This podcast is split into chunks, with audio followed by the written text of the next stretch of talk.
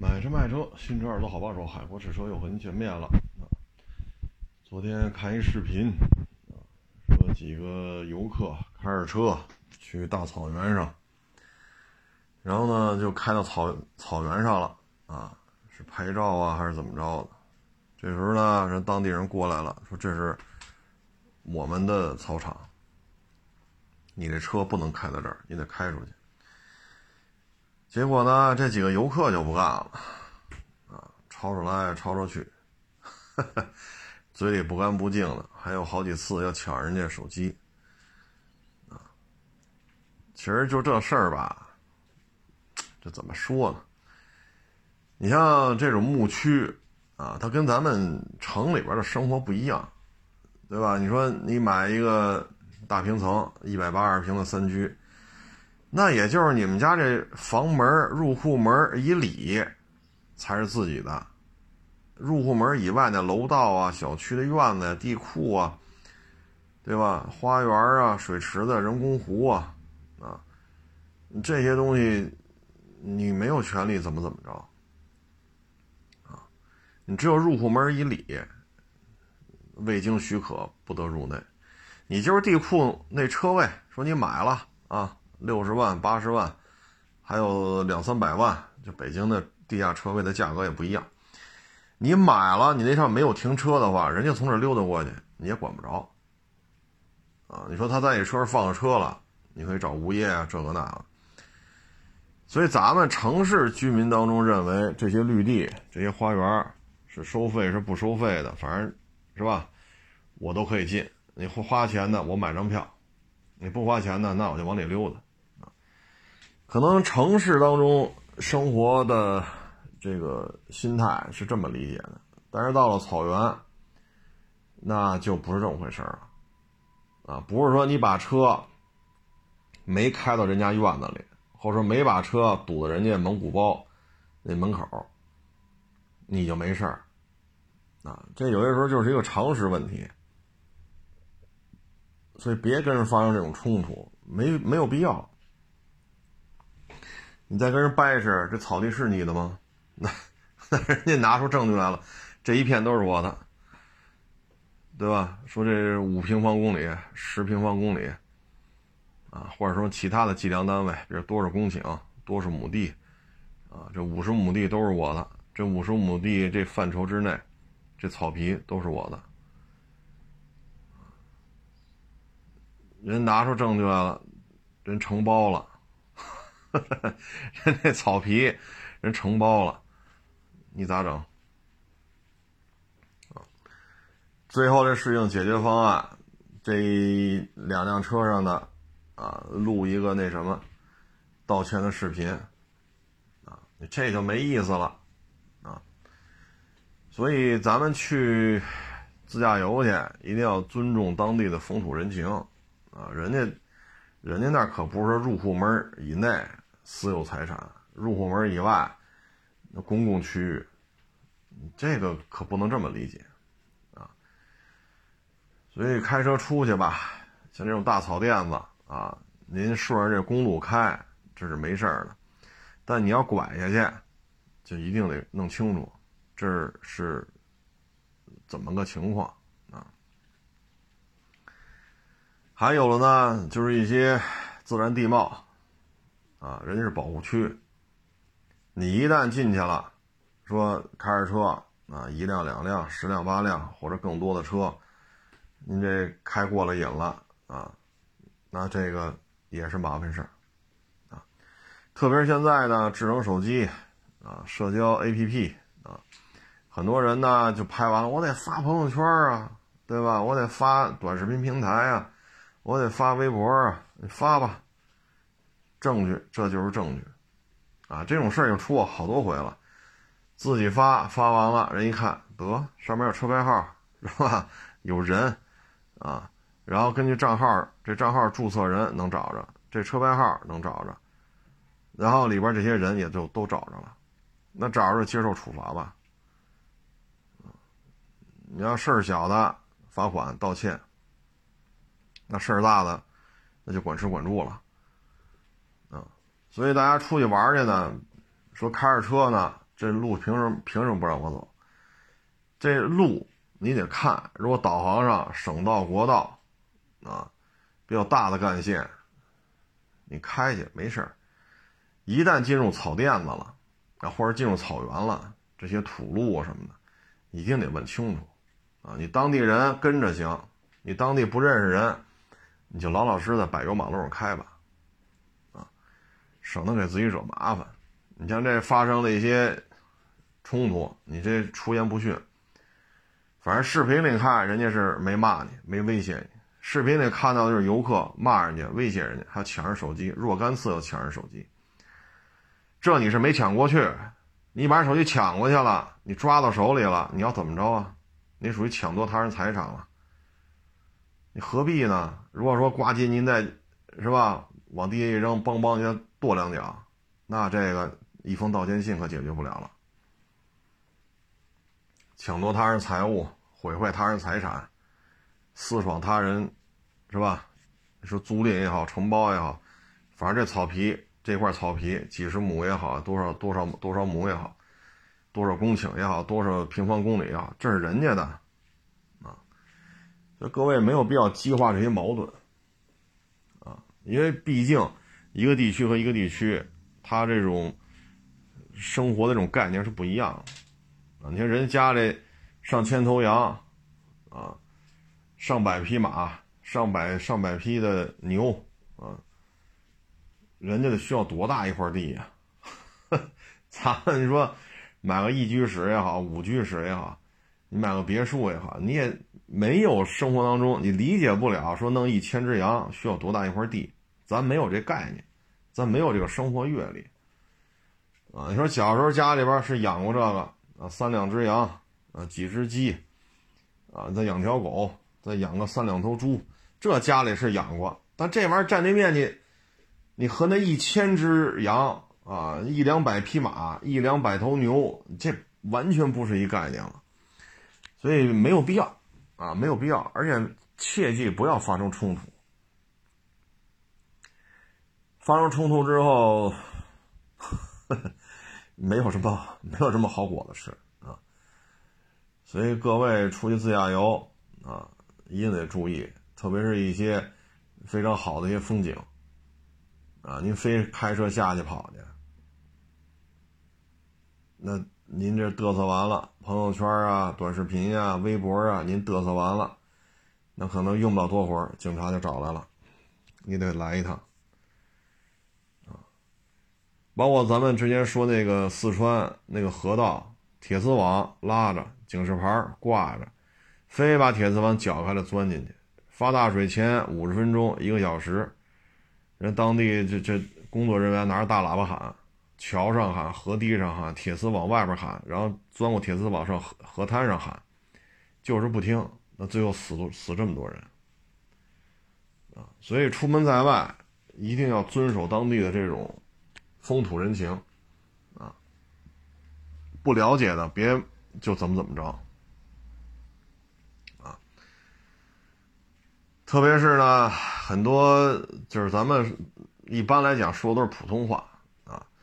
原来发生过这种问题，就是补轮胎，这一说得二十年前了，就刚刚有私家车自驾游的这个事儿，那得二十年前的事儿了吧？二十年前或者二十小几年前的事儿，开车出去轮胎扎了，让人给补轮胎。补轮胎呢，他嫌那报价高，人家报价呢可能比北京贵一倍，啊，其实也就是几十块钱，从小几十变成大几十，就这么点钱，他就不干了，不干了呢，然后呢双方就冲突，言语上的冲突，对方说什么你听不懂，但是你骂他，人家都听懂了，因为你说的是普通话，他说什么你一句都听不懂。最后冲突冲突冲突发生了肢体，肢体上的这种冲突，从语言升级为肢体，最后打死了，啊，人给打死了，那这后果就比较严重了，出了人命了，所以出门在外呢，有些消费问清楚，啊，问清楚，包括前两天你看也有网友拍去那儿旅游去骑那马，说多多少多少钱，说好了吧？好，一出那个景区，它不是一个那个集散地嘛，相当于这边车到这儿，人下车买门票，哎，他就在这儿有这个骑马的。你出这集散地，走出去几百米，你得加钱，你不加钱不行。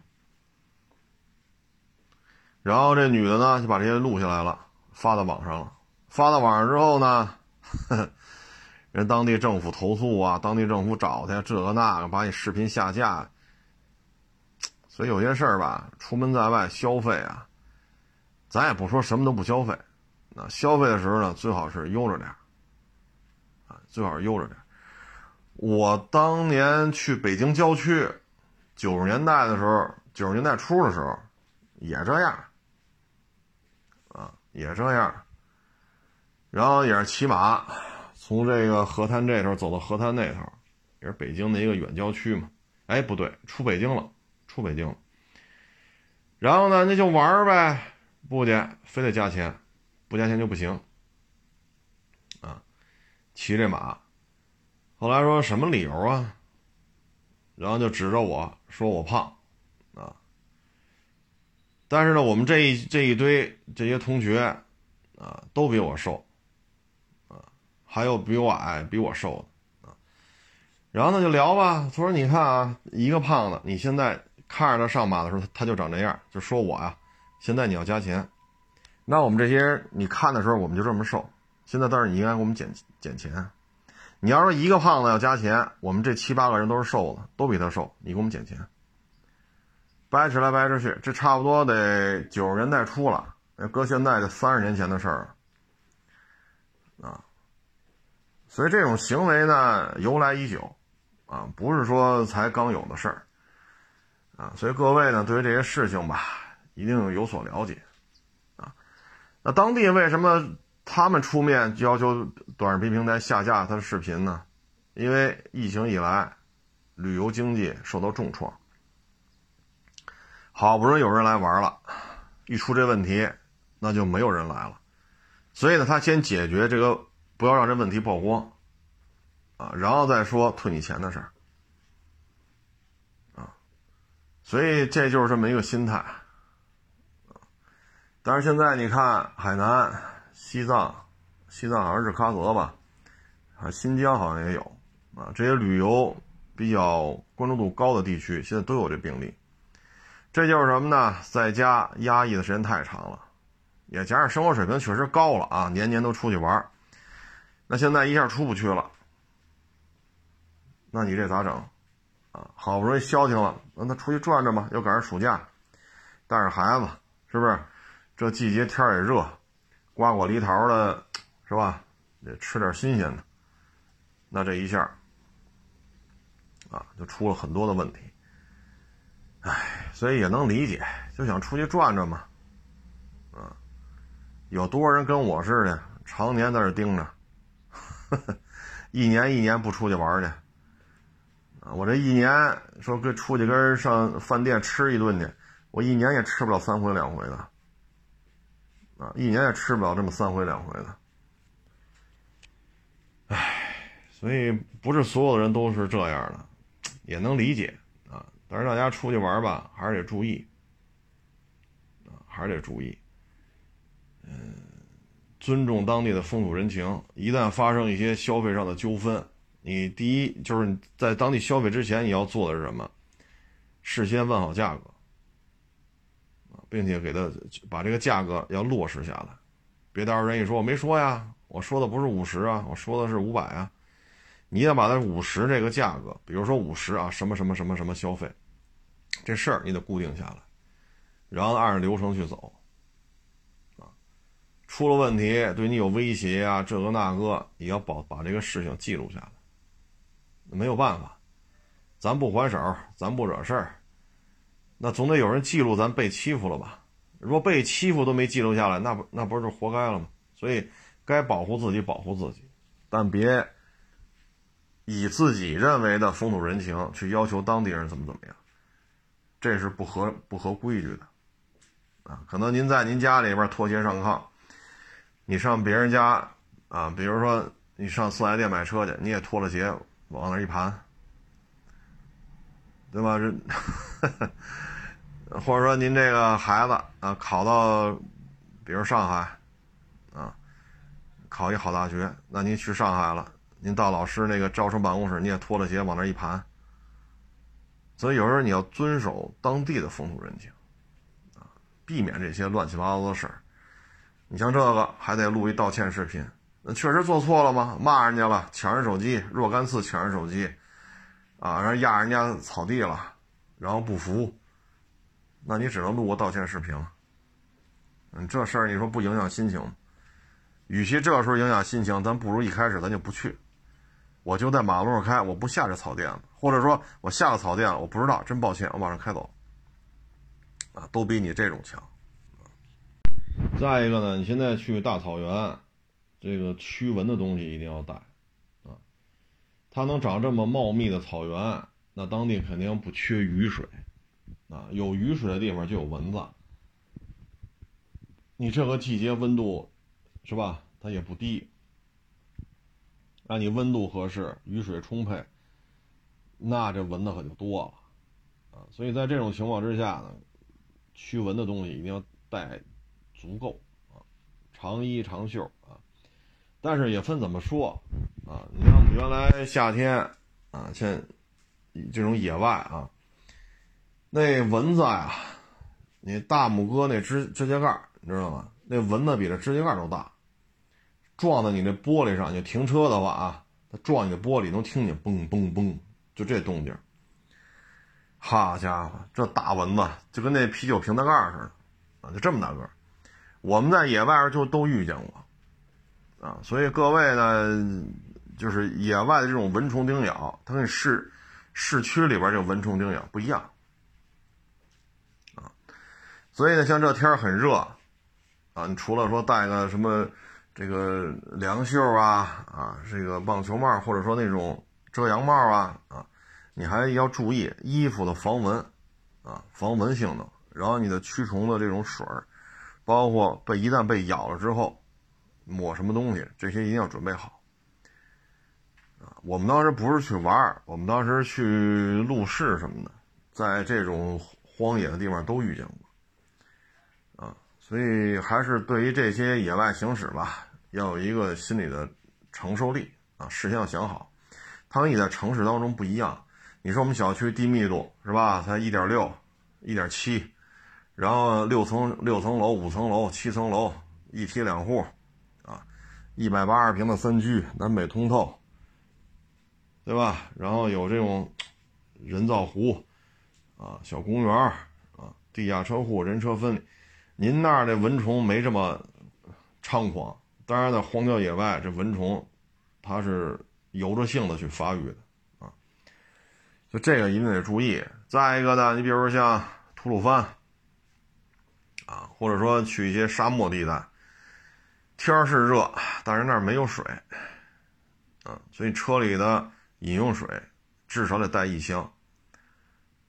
至少得备上一箱的水。你愿意带矿泉水也好，啊，你就是愿意带苏打水也好，还是带什么饮料也好，水不能小于一箱。最好呢，他带一点什么面包啊，啊，火腿肠啊，或者真空包装的这些肉之类的，他能放一些日子，啊，或者干脆面，啊，车里一定要备好这些东西，因为一旦说荒郊野外抛锚了，啊，车坏了，啊，或者说像有些路段。这加油站和加油站之间三百公里，你开到中间没油了，啊，手机信号又没有，那这时候怎么办？你车上一定要有自救的东西。你要带一箱水，你说带一箱矿泉水，啊，带一箱冰红茶，还是带一箱苏打水，啊，甭管你带什么，还是红牛，你最起码有水喝，对吧？有几包方便面，有几包面包，啊，有点这种真空包装的肉，啊，再有点什么苹果之类的。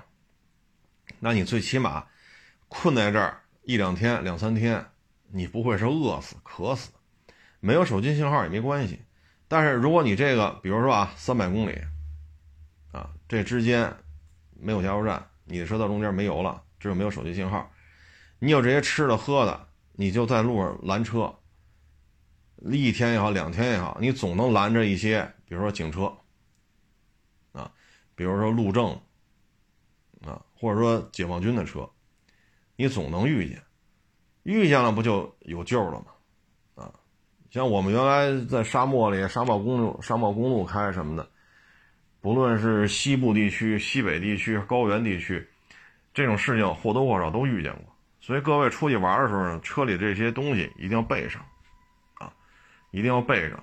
再一个呢，就是气温，啊，你看我们九月份去沙漠的时候，瑟瑟发抖，非常的冷，啊，这这这沙漠可不是说都热的是是烤出油来了，它有的沙漠也很冷，大中午的也很冷，所以车里边的衣服，防寒的衣服要带上，啊，万一真出点什么问题。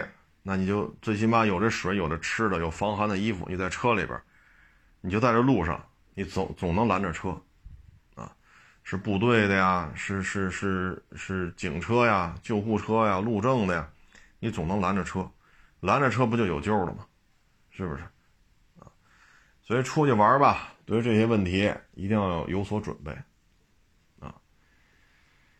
再一个呢，就是听人劝。我记得我们有一年去无人区。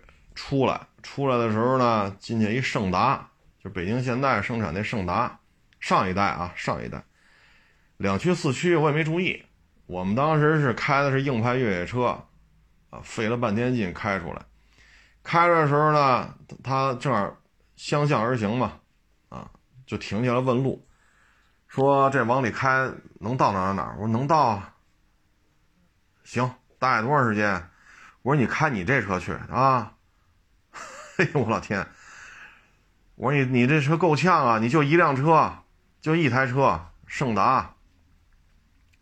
这里边路这么难走，而且里边海拔接近五千，啊，就几百公里的路，一下子能拔到将近五千米，然后有非常宽的河，有戈壁，有沙漠，啊，有峡谷，啊，我说你这个还有那个那个泥翻江路。我说就这车，唉，后来也不知道那哥们怎么着了，他非要进，对吧？咱也不是说就怎么怎么着人家，咱没这权利，只是好话说尽，你还要非非要往里开，那咱就不拦着了，那你就走呗，对吧？我们也是开了一整天才开出来，我不可能陪着他再进去，啊，所以呢，就是出门在外，一定要对大自然保持一个敬畏之心。那台胜达后来我也不知道怎么着了，啊，因为中间有涉水路段，水还是比较深的，啊，有翻江路，有沙漠，有戈壁，啊，海拔高的时候接近五千，唉，咱就这么说，你就一台车，你轮胎扎了怎么办呢？你说海拔接近五千，你给这胜达换一次轮胎，当时车上好像就爷儿俩，啊，儿子和他爹就俩人。你俩人换着轮胎，就以我们当时换轮胎的感觉，把千斤顶支起来，支起来那哥们儿就躺地下了，因为缺氧。把轮胎拆下来那哥们儿也躺地下了，缺氧。把新的轮胎装上去，那哥们儿也躺地下了，缺氧。这我们人多车多，躺下三四个没事儿，有氧气瓶，有吃的喝的，有足够的车都能开，然后给他储上氧气瓶。你说这车就一胜达，就俩人你怎么弄啊？这路这么复杂啊！轮胎扎了，你怎么换呀？不是说咱马路边说北京海拔四十多、五十多、六十多，北京海拔就这么高，你把它后边加一零，你试试，对吧？你海拔五千米，你换个轮胎，你换过吗？我不知道您换没换过，您换过你就明白我说这话啥意思了，很危险的。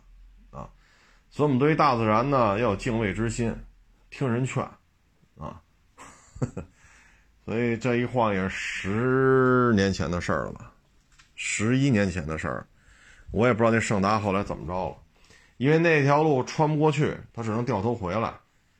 你开进去开出来，就以胜达这车的性能，因为我们后来有一次也是开着胜达走青藏线。所以，我对于胜达越野性能、高原的表现，我也算略知一二。因为我是开着它从格尔木干到拉萨，所以我对于它的高原表现略知一二，后续的事情咱就不清楚了，啊，真是死在野外了也没人知道，因为我们出来的时候天已经擦黑了都，啊，你真困在里边了，有些事儿就自求多福吧，啊，说完这些自驾游啊，我觉得最近这个，哎。退休金这事儿挺受关注的啊，有些网友呢就说自己收入一年比一年低，疫情之前一万五、一万八，一年下来二十个往上，疫情以来吧，从二十个往上到成十五个往上，再到十个往上，再到现在一个月六七千、七八千。啊但是呢，觉得现在特幸福的事情在于什么呢？父母退休金高，父母退休金，因为现在不是基本都在涨嘛，啊，涨一百涨二百的，反正它终归是在涨，啊，那可能父母每个月加一块一万多，那房贷呢，父母能替自己孩子分担一部分，所以现在就形成一个倒挂了。嗯，这个养老金呢，这怎么说呢？上班的挣的没有退休的多，这也是受经济下行的影响吧。正常的情况下，肯定是上班的挣的多一点，退休的呢相对就恒定。但是现在这种环境之下吧，就出现这种情况。所以你说怎么才能让他愿意生孩子呢？怎么才能让他愿意结婚呢？怎么才能让他愿意消费？所以这个经济触底反弹，这这个是也不清楚什么时候能够赶到这一天啊。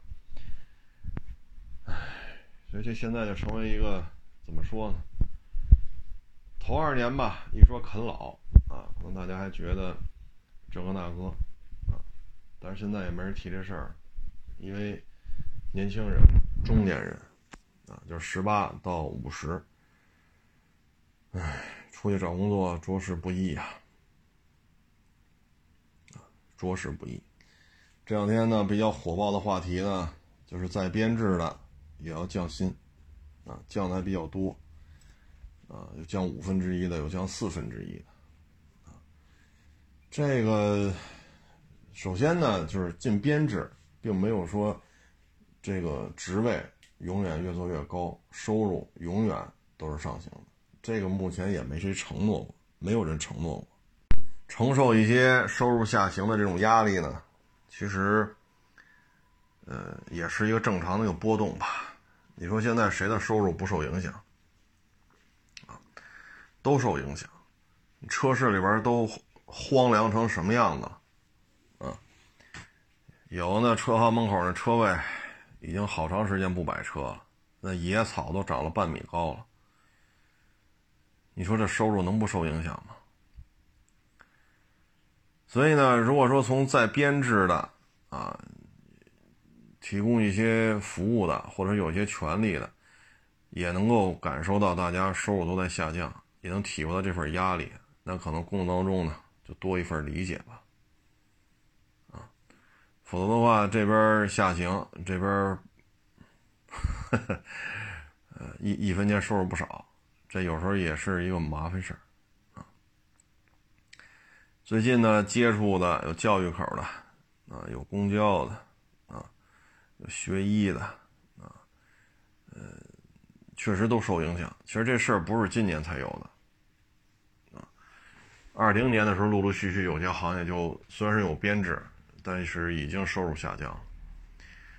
现在呢，主要就是没有信心，没有预期，不愿意消费，不愿意投资。但凡挣点钱，马上还房贷，马上还房贷。他不愿意再去说再买套房啊，啊，或者你投资开个饭馆啊，啊，没有这个想法了。因为两年半，两年半都多了，啊，所以这种形势之下吧，就让很多人觉得这事儿缺乏信心，所以就导致呢，你看今年前半年，前六个月，你看房地产销售面积、房地产销售金额，啊，都是二三十个点的幅度在往下掉，啊，现在出口这块呢，确实挺好啊。首先呢，大的工业产业链就在咱们手里，这是咱们中国人自己的。欧洲呢，一个是疫情，一个是俄乌冲突啊，大量的难民啊，然后疫情啊，这个那个呀，政治帮派之间的你争我夺呀，所以你看欧洲，它的工业生产是受到影响，像日本、韩国也受到影响。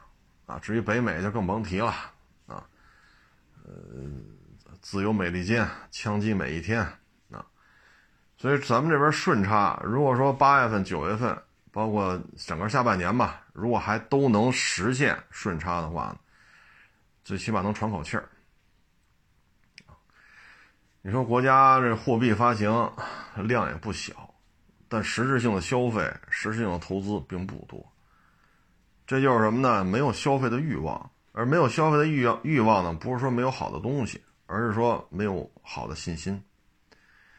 这就是目前，啊，今天我还看这个普京啊开发布会，说生多少个孩子就是什么俄罗斯英雄，然后生多少孩子一次性奖励一百万卢布，所以我觉得。可能未来是不是对于生孩子这只能这种很直白的这种奖励方式了啊？生二胎啊，到十八岁的时候每年给五万啊；生三胎的话，到十八岁三胎长到这第三个小孩长到十八岁的时候，每年给七万啊。如果说这种政策出来，那生育的这种欲望还还高一些啊。你比如生二胎，你购房的话，这个房贷。可以不用说百分之五十、百分之六十的比例，你可以房贷的首付比例可以做到百分之三十。啊，现在贷款利率不是从五点多普遍降到四点多了？那你要二胎买房可以降到三点多，你要三胎买房可以降到二点多，那只能国家实质性的去这么这么去做这种促进了。啊，你要生生三胎，那假如说按说五万也好，八万也好。啊，那你每年十几万的收入，每个月一万块钱的收入，国家给你打卡上，或者不低于一万的收入，对吧？那你生二胎、生三胎，房产税不收，免征房产税，对吧？然后你买房，利息给你打折，啊，你的这个贷款利率比你存款利率还低，那只能这种方式了，要不然你按照现在这种，上班的没有退休金高。再编制的收入也在下降，啊，没有消费的欲望，啊，这资金的这种发行量这么高，但是实际消费没有什么起色，我觉得跟这些都有关系，啊，唉，实体经济这怎么说呢？有些呢是需要适应经营形势的变化，社会形势的变化，你比如说什么什么家乐福啊。呃，什么什么什么大超市，啊，这些大超市呢越开越少，这是为什么呢？第一，高昂的房租，你这种大超市，你不能说开一百平米吧？你这种大超市，什么欧尚、家乐福啊，啊，包括原来退出的那个叫什么乐乐天还是叫乐高来着？你动辄七八千平米，有的一两万平米。这房租得多高啊！你这么大面积，你需要雇多少人呢？你这么热的天冷气这电钱啊，包括你照明电钱，你的安保措施，这都需要电，对吧？你摄像头没有电，它也工作不了；空调没有电也工作不了；照明没有电也不行。你再雇这么多人，而现在呢，电商啊，这种配送，他只要在。小区聚集的地方，租一个，比如说地下室，啊，租一个仓库，就 OK 了。然后呢，他就覆盖这几公里，找一些骑手来进行配送，比如你买点芹菜，他买点猪肉，那谁谁谁买点大米，是吧？那这都在一个小区，一看啊，这栋楼那栋楼两栋楼五个订单，行了，小伙子送一趟吧，人家哗哗来了，三十分钟之内到了，到完之后这家搬那家搬，这个经营成本就比你租个八千平米的店面要低很多。所以，像很多大超市，逐渐逐渐就关了啊，越开越少，以至于退出中国市场。当然了，有的退出呢，是因为 国与国之间的某些事儿啊办的不地道，所以咱们这边是吧就撤了。还有了呢，纯粹就是作的。你比如说，咱们新疆大量的棉花地，每年收棉花的时候啊，河南呀、山西呀。啊，陕甘宁啊，包括内蒙啊，会去大量的啊，去去做这种短工，就是说我帮你把帮你把棉花收了，是现在可能高点了，现在是不是得过二百了一天？啊，现在是不是一天得过二百了？然后你还得管饭，还得管住，哎，他跑你这儿干，啊，干十天，干二十天，还是干一个月？因为新疆产棉花的地儿太多了，所以呢，这个棉花。啊，有些品牌在国内洋品牌啊，销量暴跌。一方面，它倒不是说适应不了社会形势变化，它是什么呀？一方面，老说新疆棉花怎么怎么着。你一个卖鞋的、卖衣服的，你有什么资格干干涉别就中国内政呢？对吗？你胡说八道，那自然伤害中国人民感情，那对这个品牌就是减分项。再一个呢，洋品牌，你价格卖这么高，你这鞋质量真的这么好吗？说花几千块钱买双鞋，好家伙，没穿多长时间，鞋帮开了，所以有些品牌呢，一方面指手画脚，高高在上，啊，觉得自己牛，你一个卖运动鞋的，你跑这指责什么这个那个人权呀，这这哪跟哪儿啊？那你好比 狗不理包子指责美国人权，对吧？全遇到烤鸭说美国这个什么什么堕胎，咱们就卖这肉包子，咱不管他枪击案，是吧？咱就卖烤鸭，咱也不管他堕胎呀，什么吸毒合法，这跟咱没关系。你像他有些外国的这些企业吧，搞不清楚自己几斤几两，所以他们在国内的线下店出现。出现了大量的销售萎缩、销售下滑，啊，所以就是说明什么呢？太过于傲慢了，啊，太过于傲慢了。一方面通过中国市场挣钱，另外一方面还要通过中国的代工市场、代工工厂给他代工，然后一方面又骂中国这不好那不好。你这样的企业，你二十年前咱没见过是吧？咱也不知道啥情况。现在二十多年了。改革开放得四十年了，啊，本世纪都二十二二十二年多了，所以有些品牌快速下滑，那都是作的，啊，那都是作的。还有那个老外那高管胡说八道，啊，说他们那个国家大是大，没有血性，啊，抵制个屁呀，都是软骨头，过一天还来买了。得，你要这么说，那就杠上了，那就不买了。又得挣挣中国人的钱，又得指着中国的代工工厂给他代工，然后又骂中国消费者软骨头。你这天儿，你要天儿这么聊，那谁不得翻脸啊？所以他有些实体经济多种多样啊，多种多样。现在这个还是一个萎缩的状态，还是下滑的状态啊。至于说这洋品牌是闭店也好，退出也好。还是营业额大幅下滑也好，这很多时候就是形势变化，它跟不它跟不上，因为海外呢这种电商做的不如国内，所以你要让一些海外的大的这些连锁超市，他要在国内跟这些国内的电商说平起平坐，他没有这个能力啊，因为海外的这种电商发展呢远不如国内，所以他高管的思维方式他跟不上。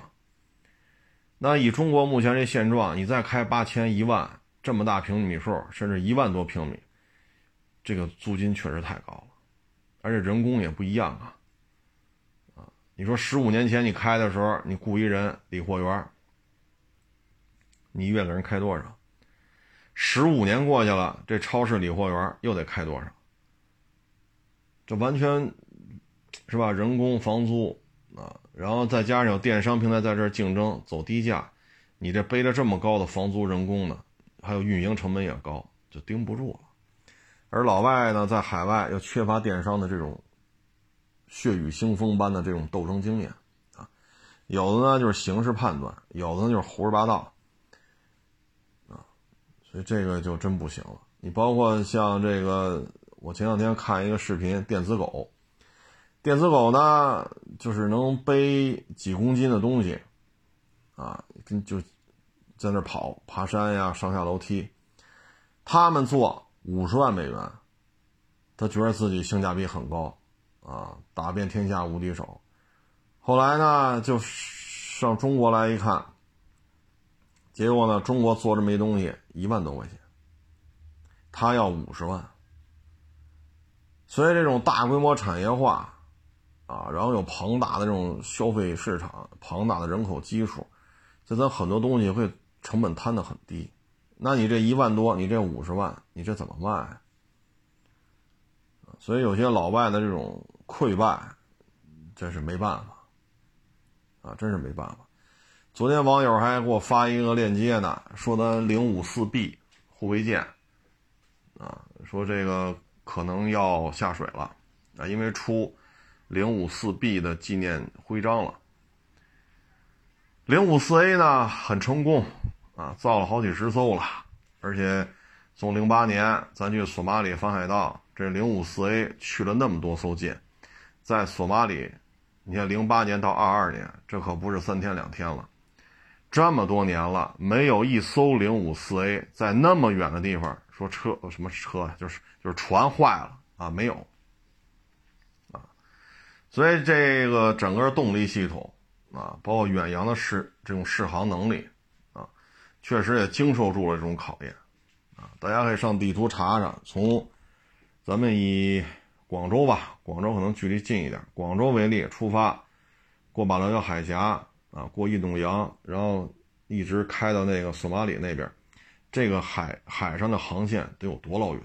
咱就不说在那儿天天溜达来溜达去护航了，就说到从那儿到咱这儿，这距离就得多远？啊，一个往返呀。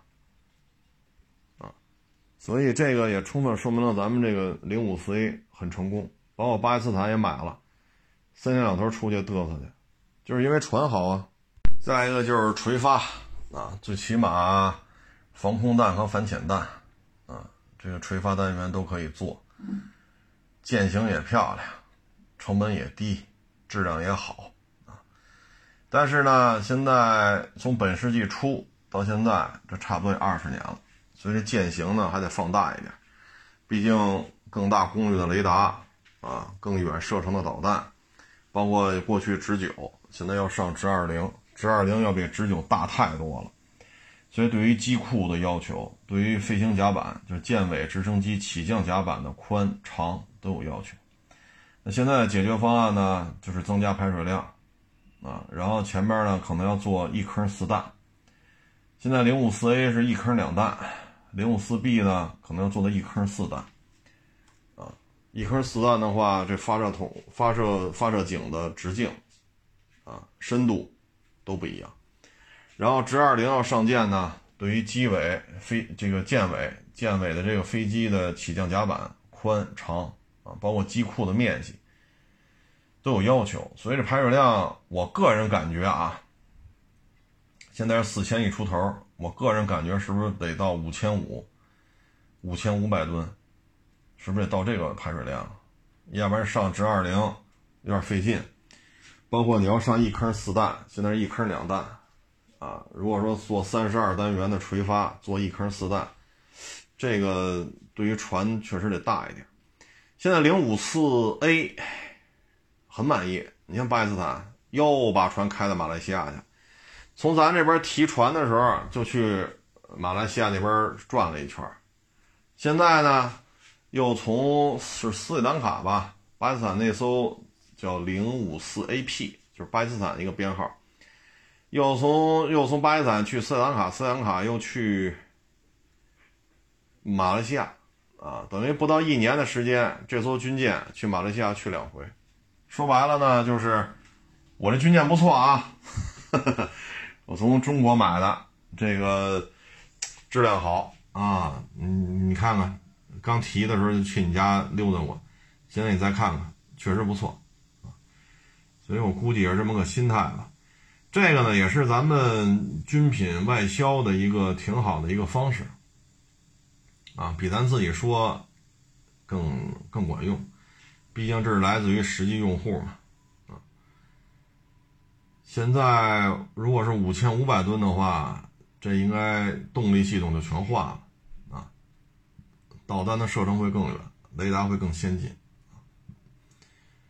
这个是好事儿。那现在整个这个大的环境吧，我觉得就基础投资，啊，基础投资是一个大的一个拉动点，但是现在高铁修的差不多了。机场修的也差不多了，地铁呢现在也有文儿啊，不是让随随便便就上马修地铁啊，因为它牵扯一个运营成本的问题。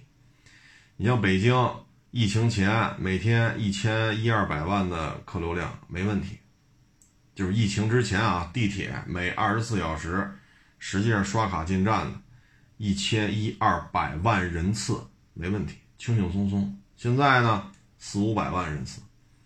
那你就牵扯一个地铁的营运收入，啊，你说一张票就按最低，现在北京最低票价三块，您一千二变成就多说点，按六百万算，你一下少六百万张票，啊，一张票就按最低票价三块，那你每天少挣一千八百万，一个月少挣多少钱？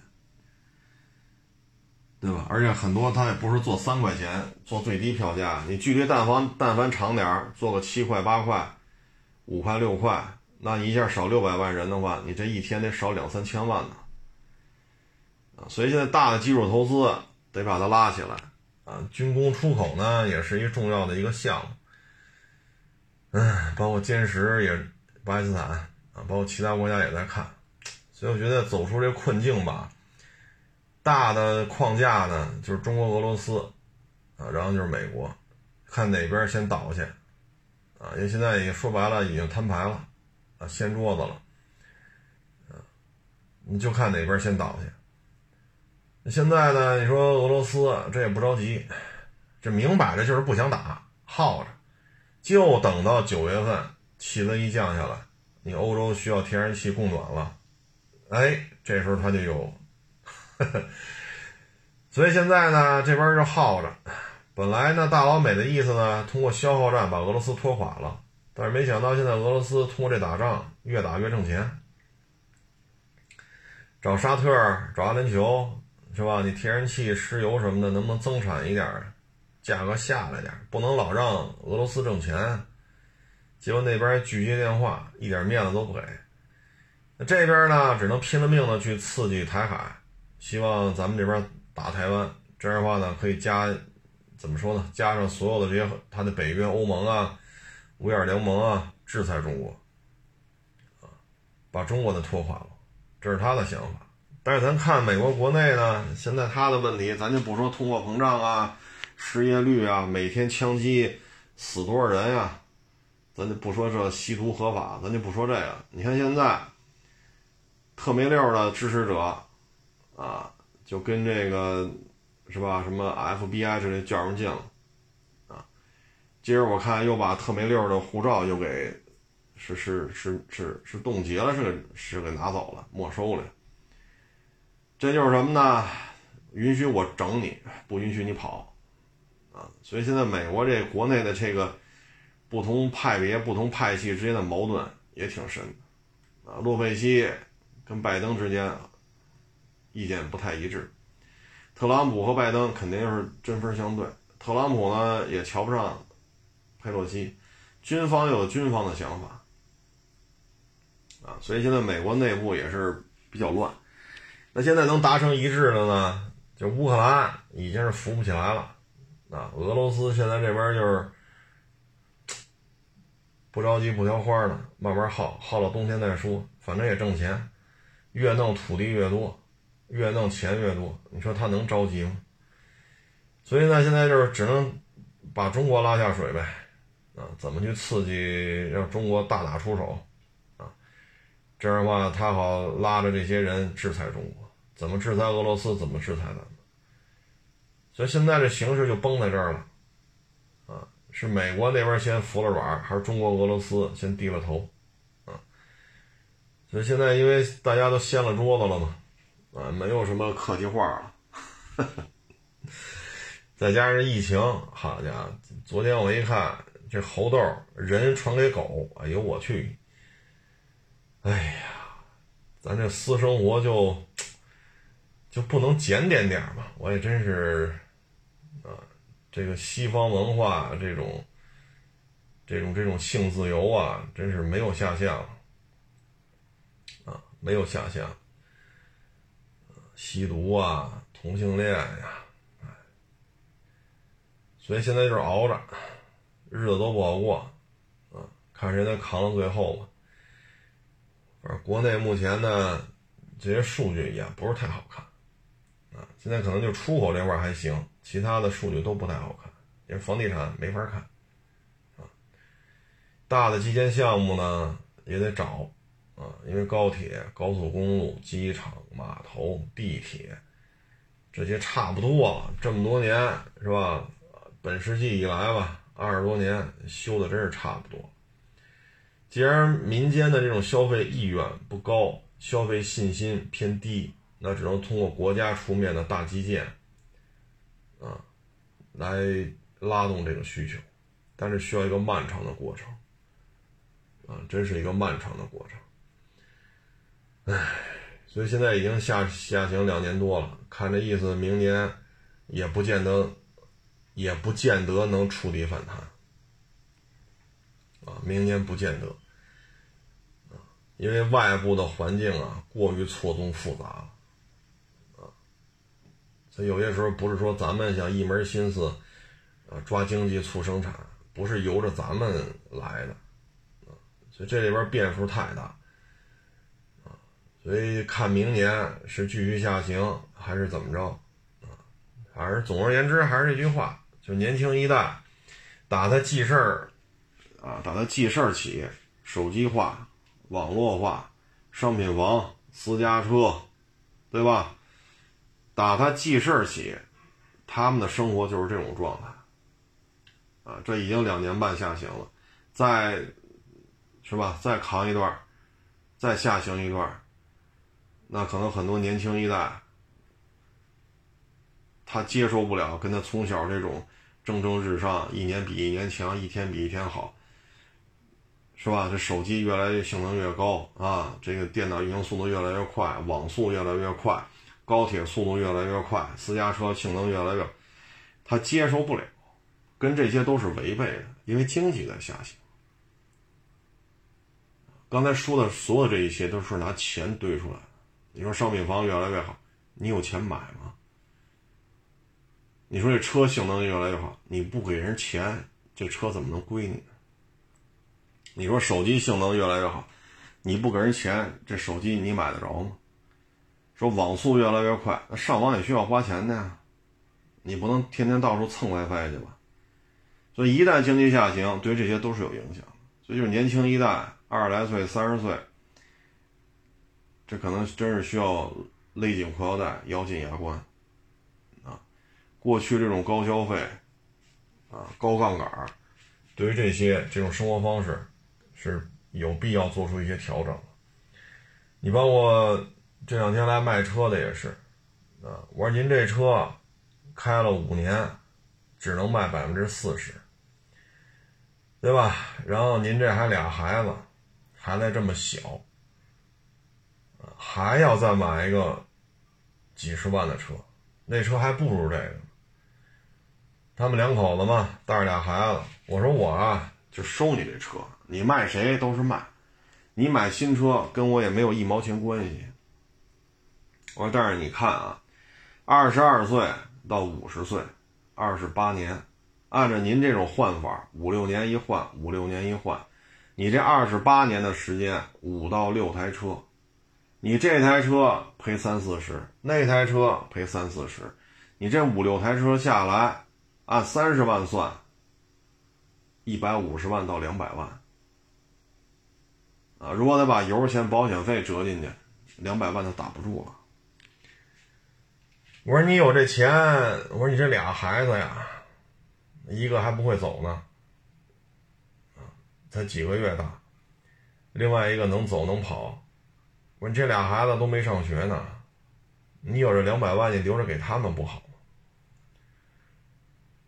我说您买什么车跟我也没关系啊。我说就以您现在这状态，您就别买那个五六十万的这车那车了，都不保值。你要真买一霸道四点零，我说你现在开过来，我说咱哥俩得在四十万这一块聊，咱得在四十万这一块聊。但是您这车是吧？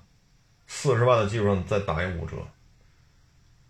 我说以您这个家庭情况，你买个传祺 M 八。或者其他自主品牌的 MPV，二十万以里包个牌这不就挺好吗？是不是？孩子，你说俩啊，也是跟人聊半天。我说我也知道你不爱听啊，我的钱爱怎么花怎么花，你管得着吗？但是我说我比你大啊，您三十出头，我比你大十好几岁。我说我的感受就是这样。换个五六台车，按您这换车频率，您就五十了。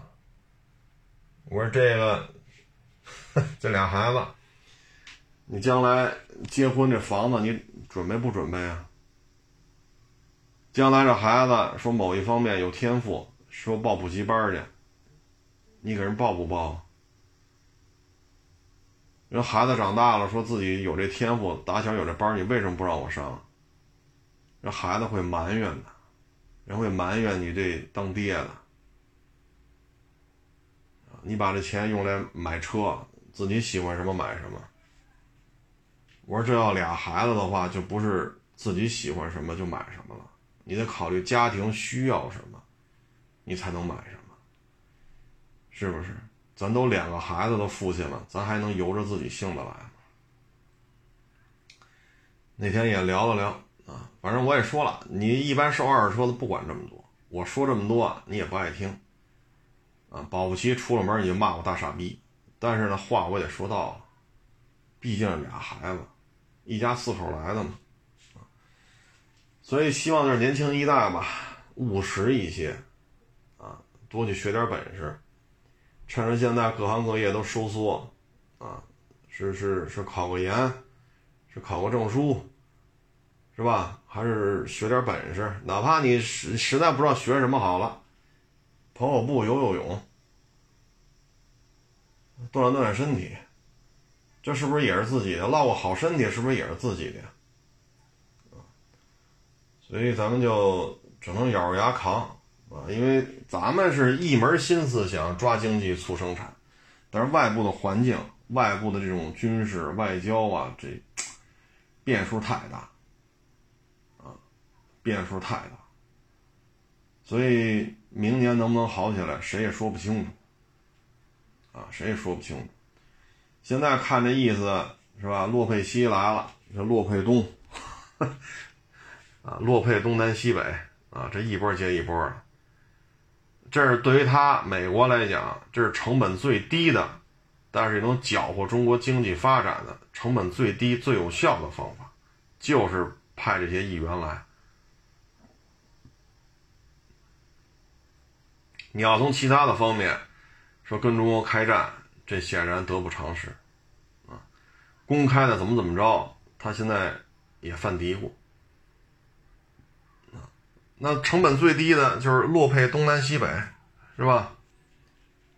那就来吧，分波来，啊，您这边千军万马一动，你油钱得多少？你这火箭弹一枚，火箭弹多少钱？一枚东风十五多少钱？这么多战斗机、轰炸机是吧？预警机跑那儿飞去，这油钱得多少？所以对于他来讲，这是成本最低的消耗中国的一个方法。一旦中国急了，他就得逞了，就跟乌克兰和俄罗斯似的。